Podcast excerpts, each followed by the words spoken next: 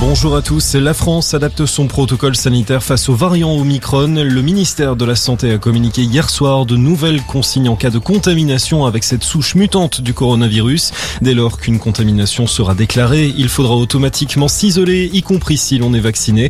Pour l'instant, aucune contamination au variant Omicron n'a encore été annoncée. À l'étranger, en revanche, cette nouvelle mutation du Covid-19 a été détectée dans plusieurs pays en Europe, en Belgique, en Allemagne et aux Pays-Bas. Au Royaume-Uni également, le Premier ministre Boris Johnson a annoncé qu'un test PCR sera obligatoire pour toute personne rentrant en Grande-Bretagne et qu'il faudra s'isoler jusqu'au résultat. Israël, de son côté, ferme ses frontières à l'ensemble des ressortissants étrangers afin de limiter les risques de transmission.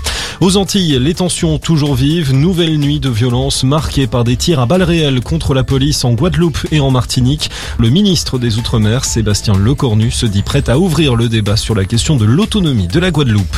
Des tensions également entre la France et le Royaume-Uni sur la question migratoire. De nouveaux éléments ont été révélés, notamment par nos confrères du journal du dimanche. Un document de la police française pointe du doigt le manque de collaboration de leurs homologues britanniques.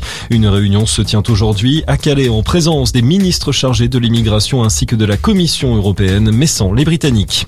On passe au sport. En rugby, le Stade toulousain a réussi à renverser la vapeur. Mal parti, les Toulousains ont finalement gagné 18 à 11 face à Brive pour la 11e journée de top 14. Le CA Brive qui a fait une belle première période avant de se faire rattraper par son sort. Ce soir, le Racing reçoit Bordeaux-Bègles. Le coup d'envoi à 21h.